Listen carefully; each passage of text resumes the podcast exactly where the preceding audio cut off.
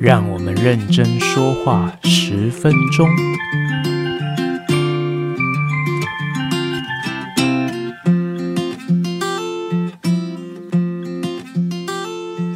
大家好，我是吉米师，欢迎回到认真说话十分钟。今天是这个系列单元的第六集。好，那继上次的第五集之后呢，我们已经了解怎么去填写一个原子的电子组态之后。我们现在呢，看的角度就可以更大一点点哈。那我们今天要讨论的是 VSEPR 与分子形状。好，那讨论完原子，我们就开始进入到分子的世界。那各位应该会知道说，分子是由原子所组成的原子团。那原子为什么要去组成分子？有什么好处呢？最主要的原因是因为原子和原子之间，好。透过共用电子对的方式结合成共价分子，那在这个过程之中呢，可以让本来能量比较高、比较不稳定的原子，透过共用价电子对，以符合它的呃价科程式，符合八隅体规则，或者是更准确的来说，就是符合。填满的电子组态，那这样的话就可以使整体的分子，哦，就是这个分子内的所有的原子，都可以让它的能量下降到一个比较稳定的状态。好，它的好处就是比较安定。OK，好，那我们了解为什么原子要结合成分子之后，我们就可以了解一下它的细节。那这些分子啊，它的形状是长什么样子？我们可以预测吗？好，那科学家发现。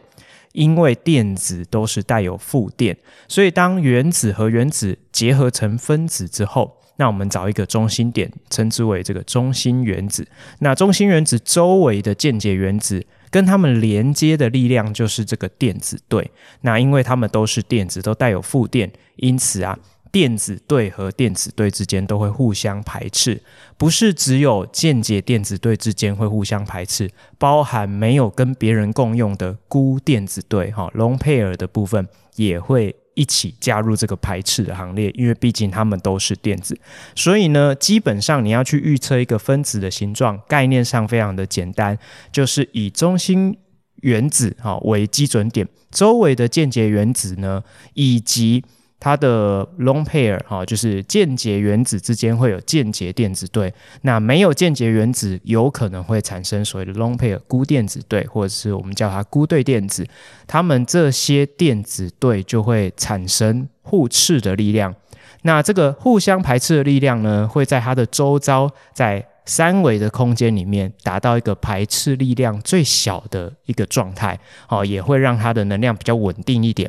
那我们利用这样的一个概念去预测分子的形状。这个概念就叫做 VSEPR，也就是所谓的价壳层电子对互斥理论哦。那 VSEPR 的英文就是 Valence Shell Electron Pair Repulsion Theory 哈。那这个价壳层互斥理论的核心概念就是，如同我们刚刚讲的，电子对与电子对之间会互相排斥。好，那我们了解这个基本概念之后呢，我们就可以去思考一下，如果有一个中心原子，周围有两对。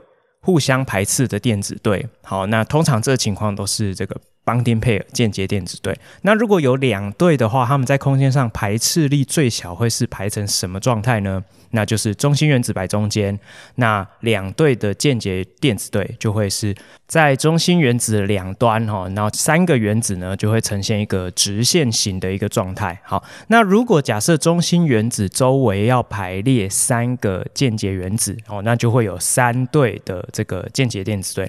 那三对排成空间上排斥力最小，就是形成一个平面三角形。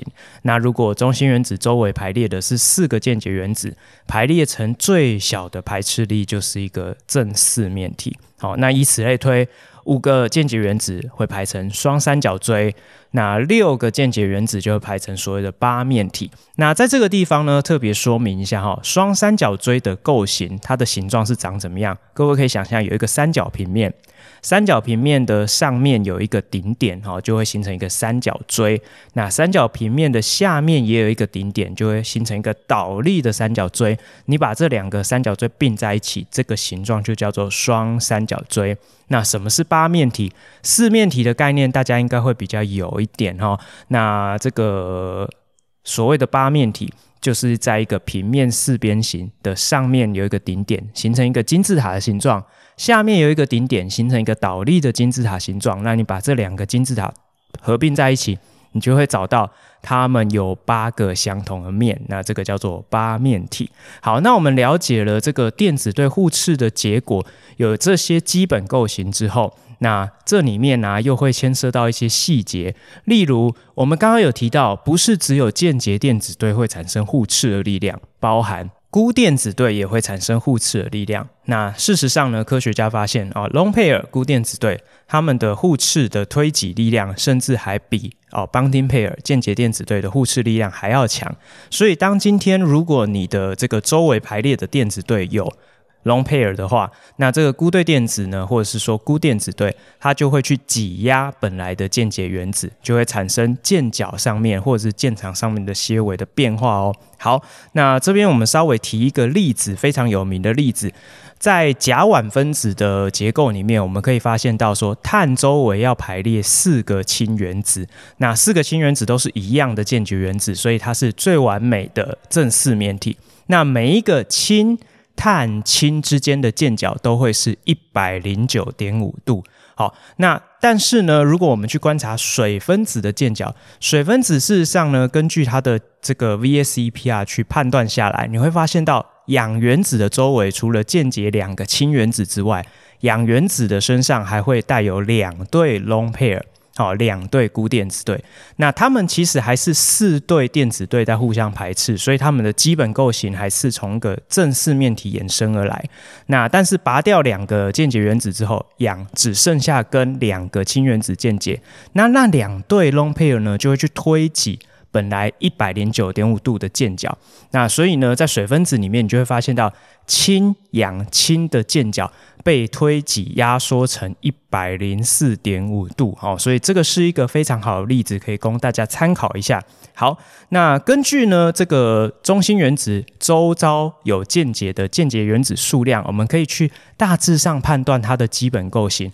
但是，如同刚刚的水分子，我们会知道有时候呢。中心原子的身上不是全部都是间接电子对，它也有可能是 lone pair，就是孤电子对。那这样子的话，我们在判断它的分子形状的时候，就有点像是从基本构型再衍生出其他的衍生的。哦，分子形状好。那例如说什么呢？当我们今天呢，中心原子啊，周遭只有两个间接原子，大概也没有什么衍生的分子形状，因为你不能再拔掉了哈。那不然只剩下两个原子，到底谁当中心就很难讲。好，那我们如果从三个间接原子的基本构型平面三角形来看。如果假设你今天把其中一个拔掉，它只剩下两个间接原子，其中的拔掉一个，我们把它换成 lone pair 的话，那这个时候你看起来你只能看到间接原子以及中心原子，电子对是看不到的，所以我们看起来它就不会是一个平面三角形，而是一个弯曲形或者是叫做角形，你只会看到两个周遭的间接原子哈去间接中心原子，看起来就跟水分子很像哈，但是它的基本构型的。衍生是从平面三角形变化而来的。好，那我们继续往下看的话，是四面体的衍生构型。四面体呢，你如果把它拔掉其中一边，好，让它变成 lone pair，你看起来它就是一个三角锥。好，例如什么分子，像是氨分子就是这样的一个构型。那你如果拔掉两个间接原子，换成两对 lone pair，它就会是。一样是一个弯曲形，或者是说角形。水分子就是这样的一个经典的例子。OK，好，那更复杂的结构也有没有一些衍生的构型？当然有，譬如说双三角锥，拔掉第一个的话，会优先拔三角平面上，所以你拔掉之后，你把三角平面上面的其中一个键结原子换成 lone pair。这个时候你看起来会是一个有一点抽象的形状，你把它横放倒过来看的时候，呃，这个书本上会说这个叫做一个跷跷板形。好，那如果拔掉两个间接原子，它就会一样是拔掉三角平面上面，那这个时候它就会是一个大写的 T，好，就变成一个 T 字形。那你如果拔掉三个间接原子，换成三对 long pair，那优先都拔三角平面上，它就会变成一个呃长轴的。直线型。OK，好，那这个是双三角锥的变化构型。八面体也有变化构型，但是变化的量就没那么多。起码我们在高中里面不会讨论到这么复杂的变化构型。拔掉一个会变成一个金字塔型，拔掉两个就变成一个平面四边形。OK，那以上呢，这个就是我们可以从 VSEPR 的概念去简单的预测分子的形状。那这件事情重要吗？非常重要，因为我们从这里可以一窥，好，简单的判断一个分子的形状是长什么样子。那接下来未来我们就可以去判断分子有没有带有极性啊。那甚至我们可以去了解它的一些物理特性，从它的分子形状判断有没有极性，就可以进一步去判断它们之间的分子间的作用力互动的关系又是怎么样，就跟它的一些物理特性有直接的关联哦。好，那今天的认真说话十分钟，我们就介绍到这边，下次再见哦，拜拜。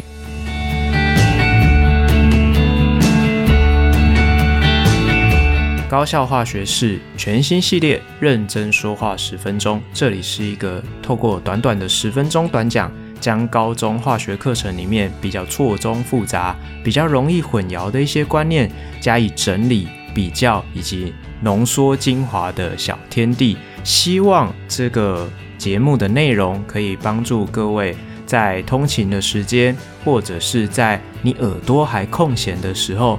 对你们的高中化学的学习有所帮助哦。喜欢的话，帮我们分享给更多的朋友，让大家可以在十分钟之内也认真听化学，认真学化学。再次感谢你的收听，我们下次空中相会，拜拜。